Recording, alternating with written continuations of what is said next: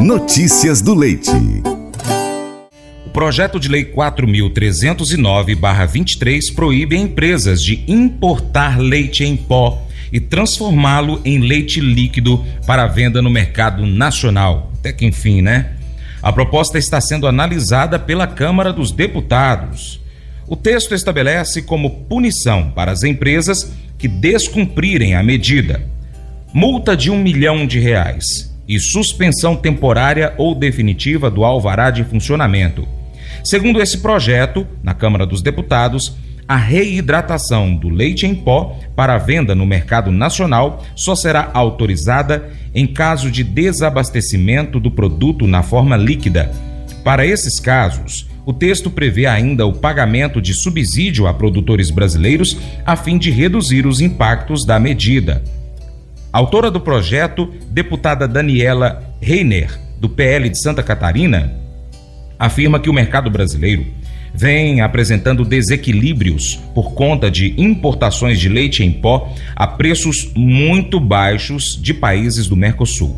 Segundo a parlamentar, além da questão competitiva, a reconstituição do leite em pó importado dificulta o monitoramento da qualidade e da segurança dos alimentos. A reconstituição de leite em pó importado cria uma camada adicional de complexidade que pode dificultar o trabalho dos órgãos reguladores em monitorar e rastrear a origem e a qualidade dos produtos lácteos comercializados, disse a deputada. A proposta será analisada em caráter conclusivo pelas comissões de Agricultura, Pecuária, Abastecimento e Desenvolvimento Rural, de Finanças e Tributação e Constituição, Justiça e Cidadania.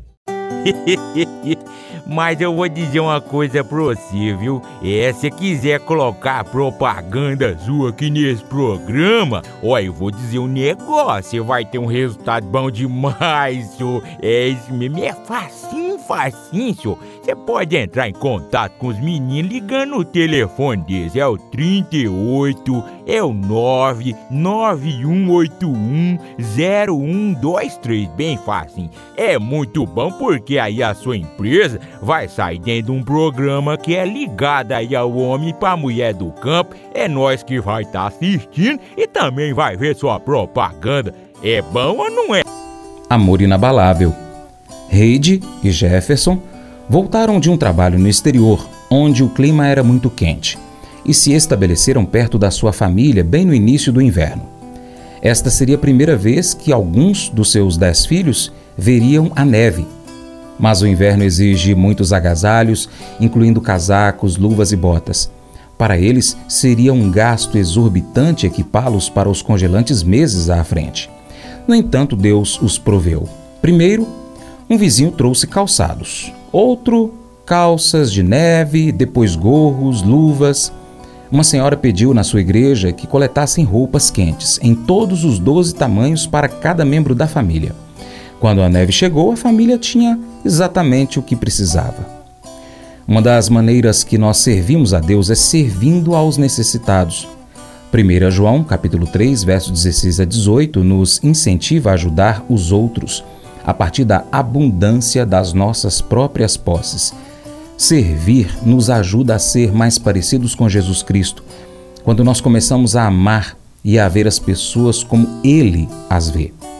Deus frequentemente usa os seus filhos para suprir as necessidades e responder às orações. E ao servirmos aos outros, nosso próprio coração se fortalece ao encorajarmos aqueles a quem servimos. Como resultado, a nossa própria fé crescerá à medida que Deus nos equipar para servi-lo de novas maneiras. Esse devocional faz parte do plano de estudos Amor ao Próximo do aplicativo bíblia.com. Muito obrigado pela sua atenção. Deus te abençoe. Até o próximo encontro. Tchau, tchau.